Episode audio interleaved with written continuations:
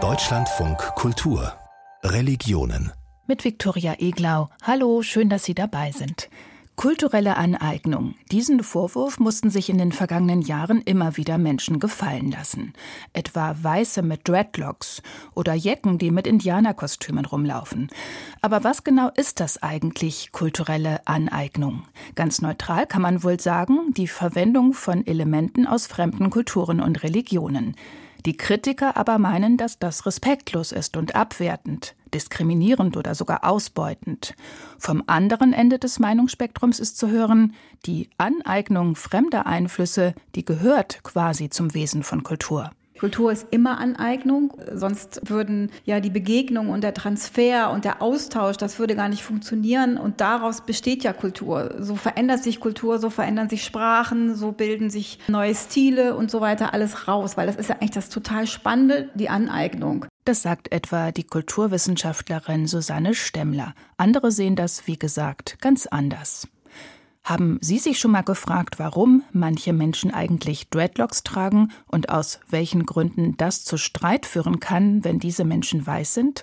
Diesen Fragen gehen wir gleich nach und wir wollen auch herausfinden, ob es kulturelle Aneignung ist, wenn sich Nicht-Buddhisten eine Buddha-Figur in den Garten oder aufs Fensterbrett stellen. Und dann reden wir noch über christliches Yoga. Shalom statt Om. Kulturelle Aneignung, die gibt es auch zwischen Religionen und darüber spreche ich in knapp zehn Minuten mit der Theologin Katharina Heiden. Kulturelle Aneignung. Darüber wird seit einiger Zeit zum Teil hitzig diskutiert. Vor knapp zwei Jahren, da wurde eine Sängerin von einer Ortsgruppe von Fridays for Future zuerst eingeladen und dann wieder ausgeladen. Der Grund für die Ausladung? Sie trug als weiße Dreadlocks. Der Vorwurf, kulturelle Aneignung. Die Sängerin selbst hat damals relativ entspannt darauf reagiert, aber in sozialen Medien, da kochten die Wellen der Empörung hoch. Was hat sich seither getan? Wie blicken Menschen, die selbst Dreads tragen oder sie mal getragen haben, auf diese Debatte? Und was bedeutet die Frisur eigentlich für Rastafaris oder wie es auf Jamaika heißt, Rastafaris? Julia Lai und Nabila Abdelaziz berichten. Da muss ich meine Haare halt nehme ich einen so ein Dread zwischen zwei Finger, drehe das so am Ansatz. So. Und dann stochert man da eigentlich nur mit der Häkelnadel so drin rum. Lisa ist DJ und arbeitet als Sozialarbeiterin in München. Die 30-Jährige zeigt, wie sie sich ihre Dreadlocks macht. Sie nimmt einzelne Haarsträhnen und bürstet sie in Richtung Kopfhaut zurück. Ich mache nie alle auf einmal, deswegen mal so ein bisschen nach Bedarf. Ich würde sagen, so im Schnitt dreimal im Jahr ist wahrscheinlich der ganze Kopf einmal gemacht. Eine junge Frau, die sich für eine Frisur entscheidet. Es könnte die normalste Sache der Welt sein, doch Lisa ist weiß und ihre Dreadlocks damit ein Politikum. Kulturelle Aneignung lautet der Vorwurf, spätestens seit Fridays for Future vor knapp zwei Jahren eine weiße Sängerin wieder auslud, weil sie Dreadlocks trug. Doch worum geht es eigentlich beim Vorwurf der kulturellen Aneignung? Zwei Punkte sind fast allen Kritikern wichtig. Erstens, Menschen übernehmen Elemente einer Kultur, die nicht ihre eigene ist und mit der sie in einem asymmetrischen Machtverhältnis stehen. Zweitens, entweder werden diese kulturellen Gegenstände, Kleidungsstücke, Hairstyles oder Symbole in ihrer Bedeutung verdreht oder sie werden lächerlich gemacht. Oder Menschen profitieren von der kulturellen Aneignung, werden damit berühmt, verdienen Geld, während die, zu deren Kultur die Sache ursprünglich gehört, leer ausgehen. Als weiße Deutsche hat Lisa Privilegien, die schwarze Menschen nicht haben. Aber sie macht sich mit den Dreadlocks über niemanden lustig und sie profitiert davon nicht. Und sie hat ein echtes Interesse an der Kultur dahinter, hört schon lange Reggae und hat einiges über Rastafari gelesen.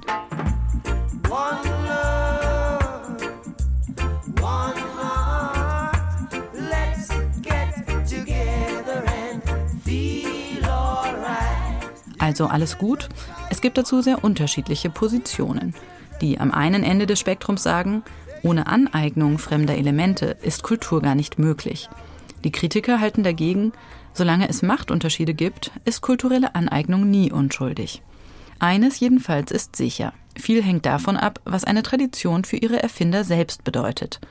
Der Wiener Ethnologe und Afrikanist Werner Zips forscht schon seit den 1980er Jahren zur Rastafari-Bewegung. Grundpfeiler dieser Philosophie ist die Idee von gleiche Rechte und Gerechtigkeit. Das ist ein ganz wesentlicher Baustein. Es ist die Idee von Antikolonialismus und kolonialer Befreiung, die damit verbunden ist. Die Befreiung stellte man sich in den 1930er und 40er Jahren, als sich die Rastafari-Bewegung auf Jamaika ausbreitete, noch als Rückkehr nach Afrika vor. Nach Äthiopien, eines der wenigen afrikanischen Länder, die nicht kolonialisiert waren. Rastas verehrten den damaligen Kaiser Äthiopiens, Haile Selassie, als Reinkarnation Gottes. Der trug vor seiner Krönung den Beinamen Rastafari, ehrwürdiger Prinz. By the rivers of Babylon,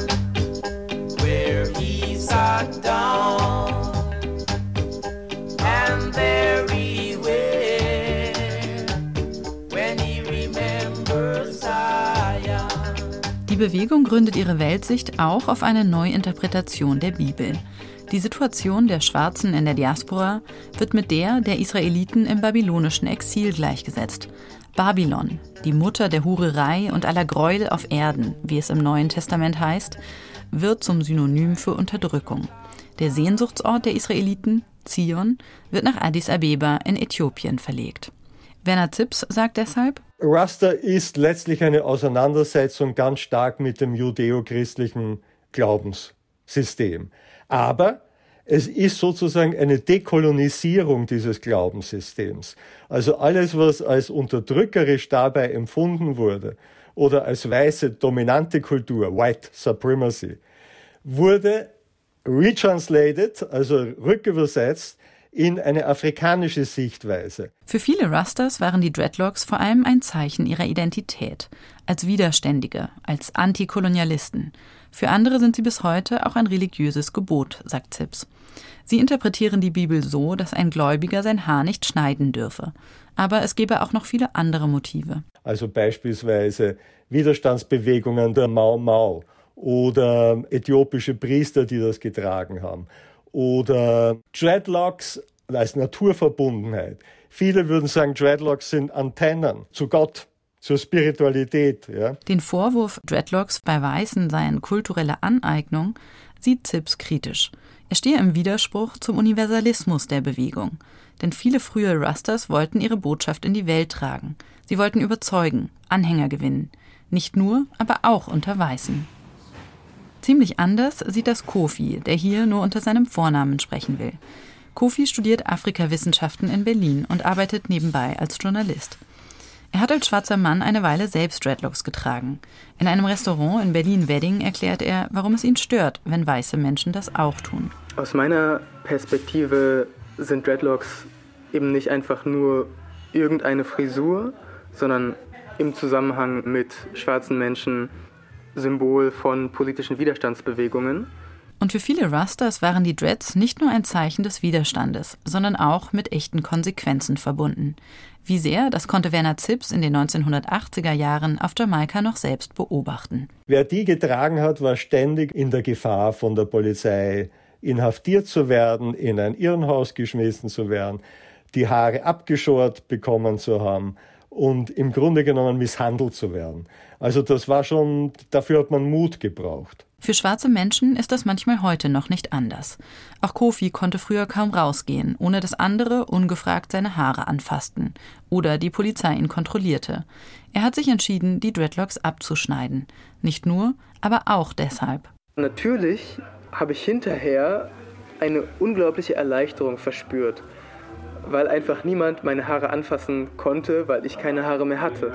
Und das, ja, einfach zu wissen, okay, mir geht jetzt keiner mehr auf die Nerven, das war schon ein sehr befreiendes Gefühl, ehrlich gesagt. Kein Wunder also, dass es Menschen wie ihm bitter aufstößt, wenn nun ausgerechnet weiße Dreadlocks tragen. Denn die erleben nicht dieselbe Ablehnung. Ihnen das Recht dazu pauschal absprechen, das will er aber auch nicht. Ein Weg der Mitte wäre es vielleicht, als weiße Person mit Dreadlocks zumindest gründlich abzuwägen. Was bedeutet mir diese Tradition? Was bedeutet sie anderen? Gehe ich damit respektvoll um? Habe ich einen Vorteil, den schwarze Menschen mit Dreadlocks nicht haben? Es sind Fragen, die sich auch Werner Zips schon vor 30 Jahren gestellt hat. Allerdings unter ganz anderen Vorzeichen. Denn er wurde früher fast täglich von schwarzen Rastafari aufgefordert, auch Dreadlocks zu tragen.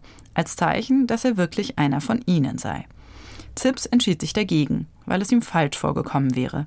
Irgendwie wannabe, sagt er, wie ein Möchtegern. Also Raster zu sein bedeutet ja eben auch eine bestimmte Lebensweise, kein Alkohol und eine Menge andere Dinge, die eigentlich in diesen kulturellen Bereich gehören. Keine Drogen, letztlich auch eine gewisse Enthaltung, was Kapitalismus betrifft. Dann sehr, sehr viele Nahrungsvorschriften. Und ich habe mir gedacht, nein, das möchte ich nicht leben. Ich würde ganz gern auch noch ein, ein, Bier trinken. Und wenn ich dann als Weißer das tue, dann ist das eigentlich problematisch. Das sagt jemand, der sich ganz bewusst entschieden hat, keine Dreadlocks zu tragen, gerade weil er so gut weiß, was diese alle symbolisieren. Wenn über kulturelle Aneignung debattiert wird, dann geht es dabei nicht selten um die Aneignung von spirituellen Symbolen oder Praktiken, Stichwort Dreadlocks oder auch Yoga. Religionen können sich aber auch selbst etwas aneignen, vor allem von anderen Glaubensgemeinschaften. In der Religionsgeschichte ist das häufig vorgekommen. Mit diesem Thema kennt sich die Theologin Katharina Heiden aus. Sie ist an der Universität Bern Professorin für ältere Geschichte des Christentums und der interreligiösen Begegnungen. Und sie forscht zurzeit in den USA am Institute for Advanced Study in Princeton. Frau Heiden, welche Beispiele für kulturelle Aneignung gibt es denn im Christentum? Ich würde sagen, die Geschichte des Christentums ist eigentlich von Anfang an eine Geschichte der kulturellen Aneignung gewesen. In der Antike, mit der ich mich jetzt besonders beschäftige, ging es dabei vor allem um die jüdische und die hellenistisch-römische Kultur, die ja selbst schon voller kultureller Aneignung von orientalischen Kulturen ist. Und die christlichen Theologen haben eigentlich die biblischen Propheten, also was wir als jüdisch bezeichnen könnten, als Verkünder von Jesus Christus verstanden und dann in das christliche Geschichtsverständnis integriert oder eben angeeignet, als Vorverkünder sozusagen. Und dasselbe hat man aber auch mit heidnischen Quellen gemacht. Und dann natürlich auch mit der ähm, griechischen Philosophie. Das heißt, das Christentum will sich eben als Erfüllung aller früheren religiösen Verheißungen verstehen. Und das ist natürlich eine Aneignung. Im Mittelalter geht es dann weiter in der Zeit der Kreuzzüge, wo es eine Begegnung mit dem Islam gibt da verdankt das Christentum der anderen Kultur eigentlich überhaupt die Fundamente seiner mittelalterlichen und frühneuzeitlichen Philosophie. Und ganz besonders reich sind natürlich Aneignungen dann im Bereich der gelebten Religion. Der christliche Festkalender ist eigentlich ein regelrechter Mix aus jüdischen Paganen und dann eben neuen christlichen Elementen. Also alle unsere Feste, Ostern, Weihnachten, Pfingsten sind ja nicht reine christliche Erfindungen oder so, sondern eben Aneignung oder Sie könnten auch sagen Anmischungen aus verschiedenen Kulturen. Haben sich denn andere Religionen auch Elemente aus dem Christentum angeeignet?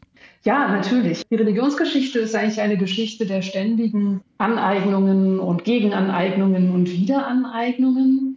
Interessanterweise neigen eben die Religionen selbst dazu, ihre eigene Geschichte als Entwicklung zu erzählen. Das passt irgendwie ganz gut zu diesem Offenbarungsgedanken. Ne? Also Gott offenbart sich in der Geschichte und es passt irgendwie auch zu so einer Sehnsucht, die religiöse Menschen haben nach Einheit, habe ich den Eindruck. Aber in Wirklichkeit ist eben die Religionsgeschichte nicht eine Geschichte von Entwicklungen, sondern von Verwicklungen. Oder ich verwende jetzt dafür den Begriff auch der religiösen Co-Produktionen. Also in diesen ständigen Aneignungen und Wiederaneignungen co-produzieren die Religionen sich eigentlich miteinander. Und dazu müssen sie gar nicht immer in ganz unmittelbarem Kontakt miteinander stehen, sondern es reicht eigentlich, dass sie übereinander nachdenken, sich gegeneinander abgrenzen, sich übereinander stellen. Das ist jetzt nicht nur eine Schuldgeschichte des Christentums oder so, das geht in jede Richtung. Hatten religiöse Aneignungen etwas mit Machtverhältnissen zu tun, also mit der Dominanz einer Religion über die andere in bestimmten Momenten der Geschichte? Ja, natürlich. Aber auch da ist es jetzt nicht einfach so, dass immer nur diejenigen, die gesellschaftliche oder politische Macht haben, sich etwas von den Ohnmächtigen aneignen. Das hat es natürlich gegeben zur Genüge und gerade auch in der Geschichte des Christentums. Ein Beispiel wäre zum Beispiel, wie man sich den jüdischen Historiker Josephus angeeignet hat, der eben die Geschichte der Zerstörung des Tempels in Jerusalem durch die Römer erzählt.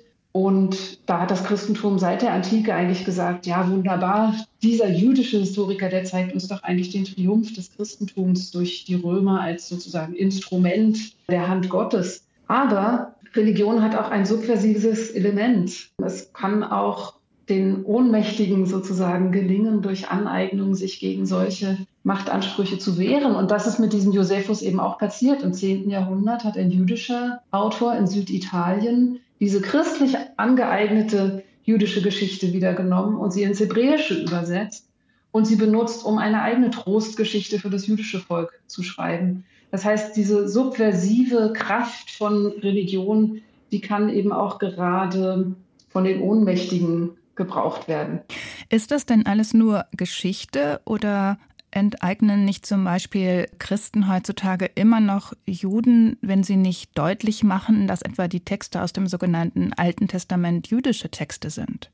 Ja, das ist eine äh, schwierige Frage. Ich würde sagen, diese Geschichte von Aneignung und Wiederaneignung, die geht weiter. Aber auf der anderen Seite müssen wir die Geschichte natürlich auch ernst nehmen. Und die Texte des Alten Testaments, schon wenn man sie so bezeichnet, sind natürlich keine jüdischen Texte, sondern schon allein der Name Altes Testament zeigt, dass es eben verchristlichte Texte sind. Denn wenn wir Altes Testament sagen, dann hören wir Neues Testament mit. Das heißt, da ist das Erste Testament oder die jüdische Bibel eben schon christlich relativiert. Insofern würde ich nicht sagen, dass das jüdische Texte sind, sondern es sind eben verchristlichte, es sind angeeignete Texte. Und damit verbindet sich dann die ganze Ambivalenz. Gibt es in der christlichen Theologie eigentlich den Gedanken der Aneignung? Das ist eine sehr spannende Frage. Ich würde sagen, dass auch die christliche Theologie eher von diesem Reinheitsdenken geprägt ist. Und gleichzeitig würde ich sagen, dass eigentlich der Grundgedanke des Christentums, nämlich dass Gott Mensch wird in Jesus Christus, ja auch eine Figur der Aneignung ist. Eigentlich sind sich Gott und Mensch ja komplett fremd, eigentlich nahezu unüberbrückbare Gegensätze. Und trotzdem heißt es dann im Neuen Testament, Gott hat eben diese Gestalt dieses Menschen angenommen, Sie können auch übersetzen, sich angeeignet, um eben dem Menschen nahe zu sein. Und insofern würde ich fast sagen, das Christentum ist geboren aus einer Idee von Aneignung des Fremden. Man hat dann in der Antike auch schon wild darüber diskutiert, ob das nicht eine Instrumentalisierung des Menschlichen bedeutet. Also diese Fragen sind schon da. Und insofern würde ich sagen, ist das Christentum eigentlich sehr offen. Und vielleicht wäre es mal eine Aufgabe für die christliche Theologie, das auch noch mal stärker zu durchdenken und auch die eigenen Ideen einer reinen Entwicklung in diesem Licht ein bisschen kritischer und anders zu sehen. Das heißt, aus dieser Aneignung des Menschlichen durch Gott entsteht eine Beziehung. Ja, absolut, eine Beziehung. Und das ist jetzt erstmal ein schönes Wort oder Beziehung klingt gut, aber ich würde sagen, wenn wir dieses aus meiner Sicht sehr passende Wort ein bisschen durchmeditieren, dann sehen wir, dass eben menschliche Beziehungen auch immer ihre schönen und lebensförderlichen Seiten haben und auch ihre Gefahren. Insofern ist eigentlich eine schöne Beschreibung, finde ich, äh, dass mit kultureller Aneignung eben eine Beziehung eröffnet wird und dann ist die Frage, wie man diese Beziehung gestaltet. Denn die kulturelle Aneignung, und das sagen ja die Kritiker, die findet ja nun oft nicht im Rahmen von gleichberechtigten Beziehungen statt, mhm. sondern da gibt es eher eine Schieflage. Das stimmt. Und ich würde tatsächlich sagen, dass ein sorgsamer Umgang mit kultureller Aneignung diese Machtfragen im Blick haben muss und eigentlich immer sicherstellen müsste, dass Aneignungen in jede Seite möglich sind. Ansonsten kommt es eben zur Ausbeutung. Ich würde noch einen Unterschied machen zwischen kultureller Aneignung und kommerzieller Ausbeutung. Ich weiß nicht, ob man wirklich kulturell ausbeuten kann. Da wäre ich, glaube ich, vorsichtig. Aber man kann natürlich durch die kulturelle Aneignung Menschen, Kulturen, ganze Völker kulturell ausbeuten. Und das darf nicht passieren. Auf der Ebene der Aneignung würde ich tatsächlich sagen, müssten wir Strukturen finden, in denen uns immer klar ist, dass wir den anderen genauso viel verdanken, wie wir ihnen schulden und dass wir uns praktisch zur Verfügung stellen und nicht dagegen verwehren, dass natürlich auch unsere eigene Kultur in aller Aneignungsdynamik, die hinter unserer eigenen Kultur ja auch schon steht, immer wieder auch offen ist und zur Verfügung gestellt wird, damit andere Kulturen ja, sich tatsächlich daraus bedienen und etwas weiterentwickeln können. Kulturelle Aneignung also nicht als Einbahnstraße, sondern als Geben und Nehmen. Das wünscht sich die Theologin Katharina Heiden, Professorin für ältere Geschichte des Christentums und der interreligiösen Begegnungen in Bern. Vielen Dank für dieses Gespräch. Praktizieren Sie vielleicht auch Yoga? Und wenn ja, steht dabei der Fitness- und Entspannungsaspekt für Sie im Vordergrund oder interessieren Sie sich auch für den spirituellen Ursprung der Yoga-Praxis? In der Diskussion über kulturelle Aneignung steht Yoga weit oben auf der Liste der Beispiele. Jetzt soll es aber nicht um die große Debatte gehen, sondern um einen eher kleinen Sonderfall, nämlich um Christen und Christinnen, die Yoga praktizieren, und zwar ein speziell christliches Yoga. Statt Om lassen sie das hebräische Shalom erklingen. Aber darf man das eigentlich? Kirsten Dietrich hat sich umgehört. Shalom. Juni 2023 beim Evangelischen Kirchentag in Nürnberg. Im Programm steht christliches Yoga und in einem großen Saal in der Innenstadt liegen die Yogamatten so dicht es eben geht. Statt des buddhistischen Mantras Om singen die fast 100 Teilnehmenden Shalom. Das ist hebräisch, steht auch in der Bibel, heißt Frieden und ein bisschen wie Om klingt es ja auch. Ich bin als Christin in die Yogalehrerausbildung gegangen und habe gedacht, wir brauchen das dringend, auch in der christlichen Welt. Sagt Pia Wick, die die Übungen anleitet und diese Form des christlichen Yoga auch selbst entwickelt hat. Zuerst für sich selbst. Ich habe ein traumatisches Erlebnis gemacht und musste mir irgendwie selber helfen. Also, dass mein Körper und meine Seele und mein Geist zur Ruhe kommt. Seelsorge hat mir nur bedingt geholfen. Ich wusste, ich muss die körperliche Ebene noch mit reinbringen. Inzwischen bietet Pia Weg mit ihrem Sela-Institut christliches Yoga in Online-Kursen, Gottesdiensten und als Workshop in Kirchengemeinden an. Jesus Christus möchte uns lockere Schultern schenken. Er sagt, meine Last ist leicht, mein Joch ist sanft. Darf man auf Jesus verweisen, um eine Yoga-Übung anzuleiten, bei der die Schultern gedehnt werden sollen? Ja, das, das wurde ich natürlich auch schon mal gefragt. Genau, und ich würde sagen, ich würde sagen, es ist ein kulturelles Lernen. Und dieses kulturelle Lernen hat nicht hier in Europa angefangen, sondern in Indien. Denn der Gedanke an ein authentisches Yoga, das vom Westen gestohlen und ausgebeutet wurde, sei eine Fiktion, sagt Piavik. Sie bezieht sich dabei auf die evangelische Theologin Claudia Janel. Diesen ursprünglichen Kontext gibt es nicht. Und das kann man geschichtlich belegen und wurde auch eben von verschiedenen Forschern belegt, dass es Yoga immer ein Aushandlungsprodukt ist. Claudia Janel forscht zu interkultureller Kultur und Körperlichkeit. Beim Yoga, sagt sie, ringen schon in Indien eher körperbetonte und eher meditativ angelegte Ausrichtungen miteinander. Mit der englischen Kolonialherrschaft werden diese Debatten nochmal neu aufgeladen. Und das Interessante ist, dass der Deutungsrahmen dann doch so breit ist, dass alle irgendwie ein bisschen Spiritualität damit verbinden oder zumindest Körperlichkeit damit verbinden oder eine Körperlichkeit, bei der ich zur Ruhe kommen kann oder bei der ich zu mir selber finde oder bei der ich in einen Widerstand zu gesellschaftlichen Anforderungen komme, dies durchaus auch. Und deshalb, sagt Janel, lässt sich zum Beispiel ein christliches Konzept wie der Heilige Geist, der weht, wo er will, wie die Bibel sagt, problemlos mit yogischer Atemmeditation verbinden. Ich nenne es nicht kulturelle Aneignung, weil ich sagen würde, es gibt keine kulturelle Ownership über Yoga. Für Pia Wick heißt das? So wie Yoga jetzt im Westen hier praktiziert wird, ja, ist es eine Technik. Und diese Technik können alle Religionen nutzen. Yoga als reine Methode, genau an diesem Punkt setzt aber auch die Kritik an. Yoga ist, ähm, so sage ich mal, Mind Science. Es ist eine Philosophie. Es ist eine von den sechs Thought Systems oder Philosophie aus Indien und für mich und wie ich das verstanden habe, ist auch eine Weltanschau ähm, und eine Praxis. Sangita Lerner ist Yogalehrerin. Sie kommt aus Indien, lebt und arbeitet seit über zehn Jahren in Berlin. Und sie wehrt sich gegen das, was sie als westliche Aneignung von Yoga versteht. Yoga als Fitnesswerkzeug zur Selbstoptimierung schlanker, weißer Körper. Von Yogatreibenden in Deutschland wünscht sie sich eine andere Haltung. Diese Respekt zu ins Wurzeln, das ist nicht meine Praxis, das ist uralt und das kommt von einem Land und ich bin privilegiert oder dankbar, dass es darf weitergeben. Dann glaube ich, mit dieser Demut kann man nichts falsch machen. Mit Demut, Faszination und der tiefen Überzeugung, im Yoga den Ausdruck für ihre spirituellen Sehnsüchte gefunden zu haben. So praktiziert auch Marina Alvisi seit Mitte der 80er Jahre Yoga.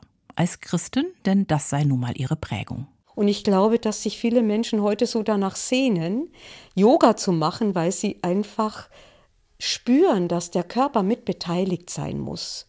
Wenn man heute in die Kirche geht, gibt es wenige körperliche Rituale. Marina Alvisi hat lange gemeinsam mit ihrem Mann Anthony Lobo Unterricht in Yoga gegeben. Bis zu seiner Heirat war Lobo katholischer Priester in Pune im Südwesten Indiens und gleichzeitig Schüler des auch im Westen prägenden Yogameisters BKS Iyengar. Das eine muss ja nicht das andere negieren, sondern es hat alles Platz. Also alle Religionen haben ihre Weisheitslehre. Und die Mystiker äh, waren immer religionsübergreifend. Und äh, diese Erfahrung zu machen, war für viele Menschen sehr, sehr bereichernd und sehr befreiend. Befreiend und heilsam. Das empfanden allerdings nicht alle so, die mit ihrer religionsübergreifenden Form des Yoga in Kontakt kamen, erinnert sich Alvisi. Die Menschen, die unsere Vita kannten, die waren vorbereitet, aber andere, die einfach jetzt zum Unterricht kamen, waren dann oft doch etwas angefasst und waren irritiert. Sangita Lerner würde christliches Yoga nicht automatisch kritisieren. Denn auch ihr geht es ja um ein Yoga, das Gemeinschaft stiftet, das ein Lebensweg und eine Lebenspraxis ist und nicht nur ein Sportkurs. Wenn man das Wahrheit auch spricht, dass Yoga kommt aus diesem Land. Und wenn man das so erklärt, dass ich habe mir das so äh, verbunden, weil es hat mir so geholfen und meine Glauben in Christianität und Yoga, ich sehe das äh, Ähnlichkeit. Und das hat mir inspiriert, eine christliche Yoga zu machen dann ist es keine Aneignung. Die Verbindung mit dem Christentum sieht Lerner dabei allerdings nur als Brücke, um sich eine heilsame Praxis zu erschließen. Dabei kann man aber nach dem Verständnis von Sangita Lerner nicht stehen bleiben. Hilfsmittel sollen überflüssig werden. Das gilt für Matte und Kissen genauso wie für religiöse Deutungssysteme, seien die nun christlich oder hinduistisch. Ich glaube, dass es sollte nicht eine Religion gehören, weil eigentlich Yoga, der Ziel des Yoga ist, am Ende zu erkennen, es ist eine innere Praxis, dass es nicht nach außen Freude oder Glauben suchst, dass du eventuell das langfristig in dir findest. Ich glaube eigentlich der tiefe Weisheit in viele Religionen und, und auch spirituelle Praxis ist in den Glück in dir zu finden und dieser Gott in dir zu finden. Und hier gehen dann die Deutungen bei allem Respekt doch auseinander. Denn Pia Wick sieht das Christliche beim christlichen Yoga eben nicht nur als letztlich zu überwindendes Hilfsmittel. Das ist christliche Yoga. Und es ist nicht Yoga für Christen, also wir nehmen nicht Yoga aus irgendeiner Tradition und Christen dürfen das auch machen, sondern Yoga selber ist ganz durchdrungen von, von der christlichen Spiritualität, vom christlichen Glauben mit Gebeten, die wir dann versuchen zu verkörpern. Yoga ist mehr als ein effektives Fitnesstraining. Darin treffen sich diejenigen, die die spirituellen Dimensionen dieser Praxis zurückgewinnen möchten. Was aber der Weg ist und was das Ziel, Yoga oder das Christentum, da gehen die Überzeugungen deutlich auseinander.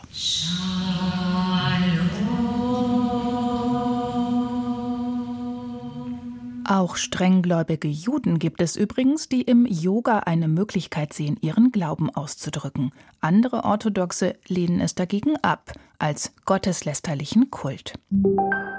Ob als Dekoration im Badezimmer oder anstelle eines Gartenzwergs. Auch außerhalb von buddhistischen Tempeln sieht man in letzter Zeit viele Buddha-Statuen. Wenn Nicht-Buddhisten sich ihr Haus mit Buddha dekorieren, ist das dann kulturelle oder religiöse Aneignung?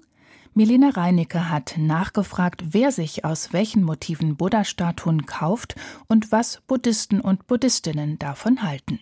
Als sie zum ersten Mal in Indien war, kaufte sich die evangelische Christin Kirsten Xanten ihren ersten kleinen Buddha aus Holz. Auf weiteren Asienreisen kamen mit der Zeit 13 weitere Buddha-Figuren dazu. Die stehen auf Fensterbänken, stehen auf Tischchen, stehen im Schlafzimmer. Eigentlich steht überall so einer rum, mindestens. Manchmal auch in kleinen Gruppen, in unterschiedlichen Farben. So wie Kirsten Xanten gibt es viele Christinnen, anders oder nichtgläubige Menschen, die sich Buddha in die Wohnung stellen. Zum Beispiel, weil sie gerne in ihrem Alltag auf ein spirituelles Artefakt blicken wollen. Ich habe äh, in meiner eigenen Religion so ein bisschen ein Problem mit der Darstellung, dass man halt überall den gekreuzigten Jesus sieht.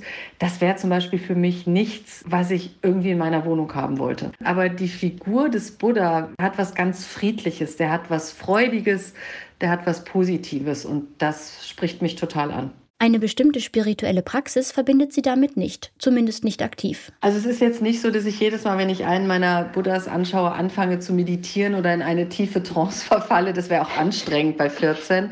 Aber es ist schon so, dass wenn ich die anschaue, ich komme zur Ruhe. Also ich habe einfach das Gefühl, die vermitteln mir Ruhe. Tatsächlich nutzt Kirsten ihre Buddhas damit ganz ähnlich wie viele Buddhistinnen.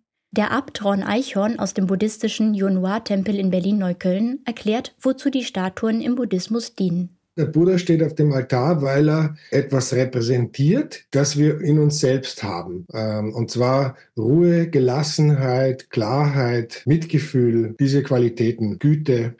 Und die Präsenz dieser Statue bringt das auch mit sich. Also das soll sich übertragen auf einen selbst. Ob man nun an den historischen Buddha und seine Lehren glaube oder nicht, spiele für diesen Effekt keine große Rolle. Auch nicht, ob man aus einer buddhistisch geprägten Kultur stamme.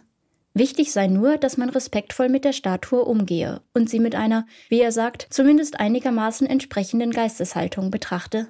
Das heißt zum Beispiel, das Abbild des erleuchteten Lehrers nicht in einer Bar oder einer Toilette aufzustellen, schreiben die Aktivistinnen der sogenannten Knowing Buddha Organization auf ihrer Webseite. Die Gruppe setzt sich gegen die Verwendung von Buddha-Deko-Artikeln ein, unter anderem indem sie an touristischen Orten wie Flughäfen, vorwiegend in Südostasien, große Plakate anbringt. Buddha is not for decoration ist darauf zu lesen, darunter ein Link zu einer Webseite mit Regeln zum respektvollen Umgang mit Buddha-Repräsentationen. Auch Ron Eichhorn erlebt in buddhistischen Kreisen hin und wieder Diskussionen über das Thema. Politisch aufgeladen sei die Kritik, die manche Buddhistinnen äußern, allerdings nicht. Die sind eher dagegen, dass man das so als Konsumartikel nutzt. Also die würden jetzt eher sagen, das ist dann eine Entinhaltlichung. Also da ist eher das Prinzip, was die Leute dann stört. Dass die bei anderen Themen so erbittert geführte Debatte um kulturelle Aneignung sich hier nicht verfängt, könnte auch damit zusammenhängen, dass Buddhistinnen im Alltag vergleichsweise selten Diskriminierung erfahren. Und wenn, dann nicht aufgrund ihres Glaubens oder bestimmter kultureller Praktiken. Die Kolonialherrschaft und die Unterdrückung des Buddhismus, die es unter anderem im heutigen Myanmar gab, haben offenbar weniger tiefe Spuren hinterlassen als das Gewaltverhältnis zwischen Europa und dem afrikanischen Kontinent. Doch wie kann man vermeiden, dass Buddha-Statuen kommerzialisiert werden und ihre Bedeutung verlieren? Vielleicht indem man wirklich hochwertige Produkte anbietet. In einem kleinen Hinterhof in Berlin-Schöneberg befindet sich das Geschäft von Melita Goller. Seit fast 30 Jahren verkauft die Italienerin hier in Handarbeit gefertigte hinduistische und buddhistische Accessoires, die ihr Mann zweimal im Jahr selbst aus seiner Heimat Nepal importiert. Einen mittelgroßen Buddha gibt es ungefähr ab 150 Euro. Goller erklärt, dass an der Herstellung einer klassischen Buddha-Statue drei Handwerke beteiligt sind. Zuerst der Bronzeschmied, dann der Vergolder und zuletzt der Bemaler. Jeder Buddha in der Vitrine sieht etwas anders aus. Manche lächeln mild, andere schauen vor allem konzentriert.